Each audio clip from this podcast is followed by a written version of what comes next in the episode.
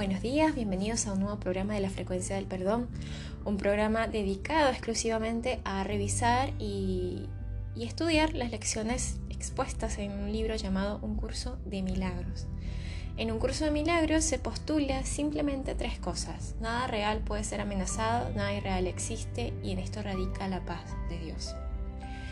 Y lo que siempre pedimos es que por favor eh, se tomen por lo menos 10 segundos para pedir guía, pedir guía, cerrar los ojos, encomendar este día de práctica, este día en general, a entender, a que la luz llegue a nuestros corazones, a que la luz y el conocimiento no nos abandonen, porque podemos conectarnos con ese ser que está dentro nuestro o que somos nosotros mismos, nos permite entender y comprender mejor de qué va todo esto, de qué va todo lo que tiene que ver con, con encontrarse con uno mismo.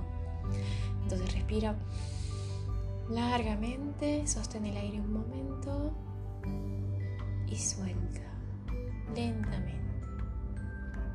Muy bien. Para la lección del día de hoy es la lección 169. Por la gracia vivo, por la gracia soy liberado. La gracia es el aspecto del amor de Dios que más se asemeja al estado que prevalece en la unidad de la verdad. Es la aspiración más elevada que se puede tener en este mundo, pues conduce más allá de él. Se encuentra más allá del aprendizaje, aunque es subjetivo, pues la gracia no puede arribar hasta que la mente se haya preparado a sí misma para aceptarla. La gracia se vuelve inevitable para aquellos que han preparado un altar donde pueda ser dulcemente depositada y gustosamente recibida un altar santo e inmaculado para este don. La gracia es la aceptación del amor de Dios en un mundo de aparente odio y miedo. Solo mediante la gracia pueden estos desaparecer, pues la gracia da lugar a un estado tan opuesto a todo lo que el mundo ofrece, que aquellos cuyas mentes están iluminadas por el don de la gracia no pueden creer que el mundo del miedo sea real. La gracia no es algo que se aprende. El último paso tiene que ir más allá de todo aprendizaje. La gracia no es la meta que este curso aspira a alcanzar. No obstante, nos preparamos para ella en el sentido de que una mente receptiva puede oír la llamada al despertar. Dicha mente no se ha cerrado del todo a la voz de Dios. Se ha dado cuenta de que hay cosas que no sabe y por lo tanto está lista para aceptar un estado completamente diferente de la experiencia que le es familiar. Tal vez parezca que estamos contradiciendo nuestra afirmación de que el momento en que la revelación de que el Padre y el Hijo son uno ya se ha fijado. Pero hemos dicho también que la mente es la que determina cuándo ha de ocurrir ese momento y que ya lo ha hecho. Te exhortábamos, no obstante, a que des testimonio de la palabra de Dios para que la experiencia de la verdad llegue cuanto antes y para acelerar su advenimiento a toda mente que reconozca los efectos de la verdad en ti. ¡Wow! Es claro esto, ¿no? Esto que acabo de leer lo que nos pide Jesús desde el inicio, desde el que iniciamos el primer libro o el primer capítulo del libro.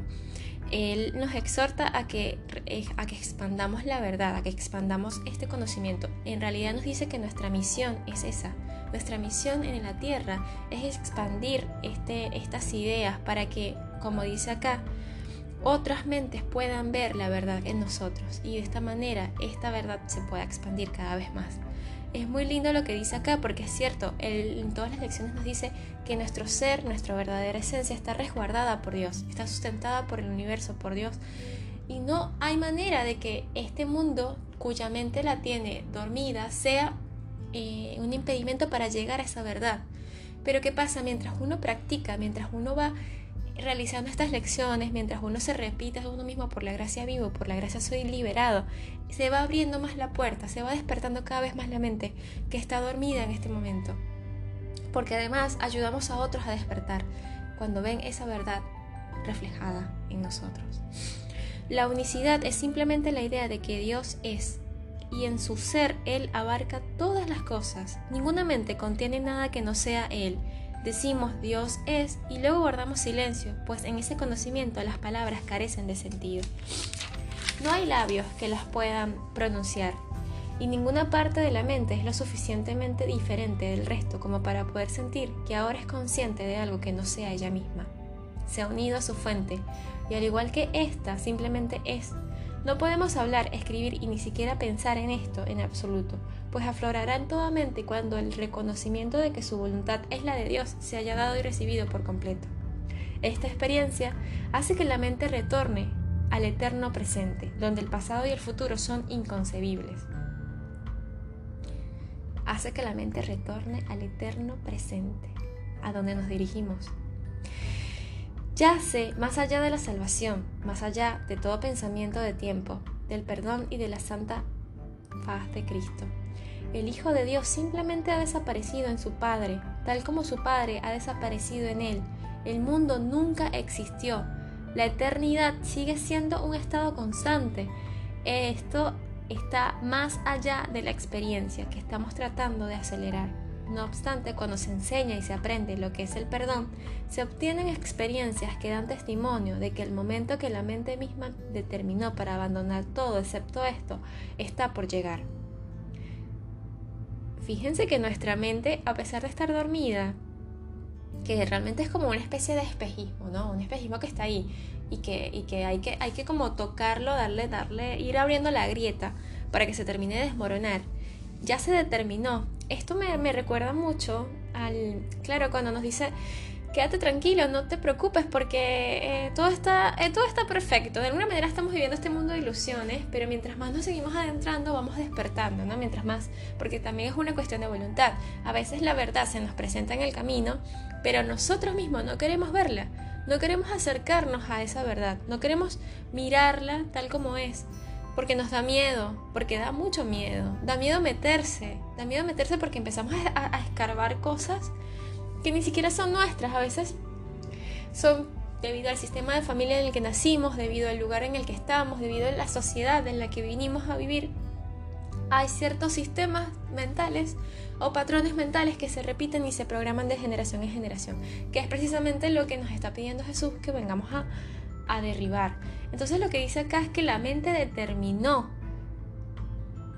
determinó ese momento, determinó el momento en el que nosotros llegamos a donde tenemos que llegar. Entonces quédate tranquilo, que lo, estás logrando. Si estás acá en este momento escuchando, tenemos la certeza de que es así. Yo la siento, siento la certeza y, estoy segurísima de que el que me está escuchando también siente y sabe que nuestra mente, en su infinito conexión con Dios, ya logró determinar el momento en el que abandonamos todas esas ideas erróneas. No vamos a apresurar este momento como si lo que vas a ofrecer se hubiese ocultado de aquel que enseña el significado del perdón. No hace falta. No hace falta apresurarlo. Todo aprendizaje ya, se encontraba en su mente, consumado y completo. Él reconoció todo lo que el tiempo encierra y se lo dio a todas las mentes para que cada una de ellas pudiera determinar desde una perspectiva en la que el tiempo ha terminado cuándo ha de ser liberada para la revelación y la eternidad. Hemos repetido en varias ocasiones que no hace sino emprender una jornada que ya concluyó. Wow, yo digo esto y de verdad acá a los que me están escuchando me dan ganas de llorar. Porque es como que estamos siempre en una rueda como la rueda del hámster persiguiendo un objetivo. Bien sea desde el ego, bien sea desde Dios. Pero, pero lo estamos haciendo obviamente no existen dos caminos, solamente es uno solo, ¿no? El, otro camino es un camino de ilusiones. Pero lo que dice que es como que es totalmente liberador. Eh, ya, ya está, o sea, cuando ha de ser liberada para la revelación y la eternidad, ni siquiera tenemos, dice acá que ni siquiera tenemos que apresurarnos a que ese momento ocurra. Porque estamos haciendo una jornada, estamos en este camino hacia una jornada que ya terminó, que ya se, ya se logró hacer pues la unicidad no puede sino encontrarse aquí. Sea cual sea el momento que la mente haya fijado para la revelación, es completamente irrelevante, para lo que no puede sino ser un estado constante eternamente como siempre ha sido y como ha de ser eternamente. Nosotros simplemente subimos el papel que se nos asignó hace mucho y que aquel que escribió el guion de la salvación en el nombre de su creador y el nombre del Hijo de su creador reconoció como perfectamente realizado. Lo que quiere decir esto es que hemos estado haciendo una jornada que realmente es, irrelevante porque nuestro ser está tan resguardado, está allí en ese lugar que queremos llegar, Pero lo que pasa es que, como insisto de nuevo, eh, es lo que dice el curso, es una ilusión todo lo que vemos, pero ya nosotros estamos allí. O sea, este, este cuerpo y esta, esta mente dormida está emprendiendo un camino que ya ha culminado, que ya está, ya, ya, ya se ha realizado. Y, y obviamente nosotros sentimos que necesitamos llegar allí. Bueno, vamos a ver qué más nos dice el libro, porque es súper emocionante. No hay necesidad de clarificar más lo que nadie en el mundo puede comprender. Cuando la revelación de tu unicidad tenga lugar, lo sabrás y lo comprenderás plenamente. Pero por ahora es mucho lo que aún nos queda por hacer, pues aquellos que se encuentran en el tiempo pueden hablar de cosas que están más allá de él y escuchar palabras que explican que lo que ha de venir ya sucedió. Más, ¿qué significados pueden tener estas palabras para los que todavía se rigen por el reloj y se levantan, trabajan y se van a dormir de acuerdo a él? Baste pues con decir que para desempeñar tu papel tienes trabajo por delante. Al final seguirás siendo nebuloso mientras no hayas desempeñado por completo tu papel, pero eso no importa, pues tu papel sigue siendo el pilar sobre lo que todo lo demás descansa. Conforme asumas el papel que te ha que te fue encomendado, la salvación se acercará un poco más cada corazón, a cada corazón inseguro cuyo latir no esté aún en armonía con Dios, en armonía con Dios. Es decir, que la jornada que emprendimos no te sientas mal, tenemos que hacerla, tenemos que llegar allí. Es más, yo creo que esto es como una especie de mensaje diciéndote disfruta lo que está viviendo, lo que estás pasando. Disfruta si tienes un sufrimiento en algún momento, porque tienes que tener, ok, viví el sufrimiento, sentilo, pero en un momento a otro date cuenta que es una ilusión, que esto no es real. Cuando uno se dice a uno mismo, esto que está pasando no es real, es solo una ilusión de nuestra mente porque hay unas cosas que nos han dicho las lecciones anteriores de esta nueva tanda, que la infelicidad, la incomodidad, el, sufrimiento no tienen lugar en nuestro ser. Entonces, si no tienen lugar y no existen, quiere decir que son una ilusión. ¿Y cómo salir de la ilusión? Diciéndonos, nada de esto es real. Nada de esto es real. No existe esto. Cuando sucede. Es una manera de aliviar y traer un poco de paz. El perdón, además de eso, es el eje central de la salvación, pues al hacer que todos sus aspectos tengan una relación significativa entre sí, dirige su curso y su trayectoria y asegura su resultado. Y ahora pedimos que se nos conceda la gracia, el último don de la salvación que la salvación puede otorgar.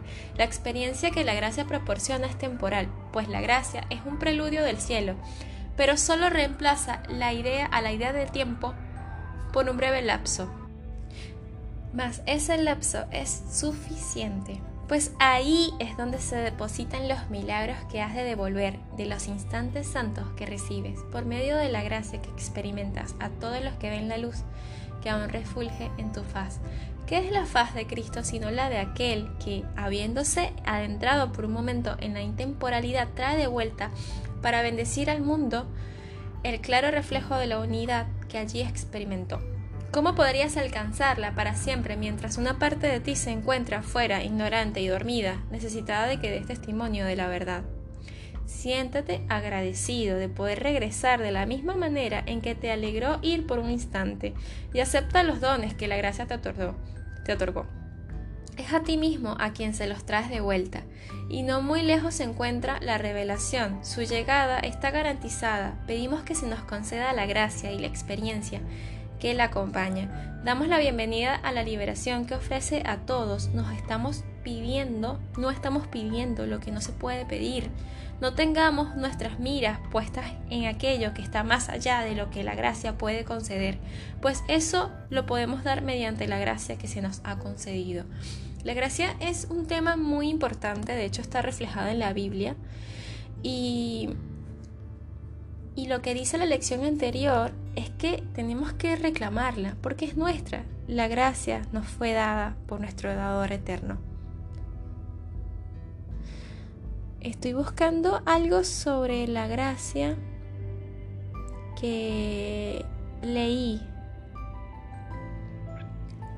La gracia de Dios es el regalo de la salvación, por eso dice la palabra, porque por gracia sois salvo, y esto no es de vosotros, sino un regalo de Dios. La gracia es un regalo. nuestro objetivo de aprendizaje de hoy no excede lo que expresa la plegaria que sigue a continuación. Más, ¿qué puede haber en el mundo que sobrepase lo que en este día le solicitamos a aquel que nos concede la gracia, que pedimos tal como se le concedió a él? Por la gracia vivo, por la gracia soy liberado, por la gracia doy, por la gracia he de liberar. ¡Wow! ¡Qué lindo! Por la gracia vivo, por la gracia soy liberado, por la gracia doy, por la gracia he de liberar. Siente la paz, siente la paz que estas palabras transmiten. Que este día sea de gloria y de gracia para vos. Que no dejes que nadie te perturbe porque tú estás seguro. Tú estás seguro y cada vez que creas que no lo estás, cada vez que sientas que hay un enemigo o alguien que te maltrata o alguien que no te hace sentir como te gustaría estar, simplemente recuerda, esto no es real no es real, porque incluso tu hermano, aquel que te molesta, o aquel que crees que te molesta, por la gracia también ha sido liberado. Y por la gracia da y por la gracia ha de liberarte. Entonces, hermano, acompáñame hoy a, a recibir esta lección, a recibir la gracia de Dios, que seamos uno en este momento, que cada vez haya más mentes meditando en fervor, con fervor en, esta, en, esta, en esta sintonía, en esta frecuencia, que elevemos nuestros corazones y que la gracia nos acompañe, porque ya no volveremos más a ese estado en el que el sufrimiento era nuestro pilar, a ese mundo en el que el dolor era parte diario. Nada que ver, ya eso se terminó. Hoy reclamamos y aspiramos a que la gracia nos acompañe porque la gracia es un regalo que nuestro dador eterno nos ha dado. Que tengas muy buen día, que seas feliz, que no dejes de sonreír. Gracias, gracias, gracias. Te amo. Un beso grande y hasta la próxima.